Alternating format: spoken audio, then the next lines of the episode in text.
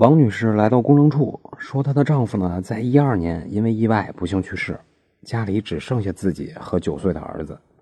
今年五月底，王女士的公公也因病去世了，现在要办理财产继承公证，王女士呢就来问公证员，她的儿子作为孙子辈的人，能不能代替她丈夫继承公公的遗产呢？答案是能。我国法律规定，在一个家族的老中青三代人中。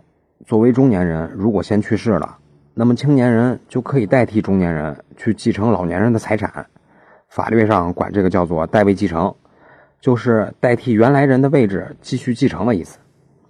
继承法讲究的就是血浓于水，而代位继承制度能够让家族的财产分配到每个子女的后代手中。那么，以上就是今天的音频，供您参考。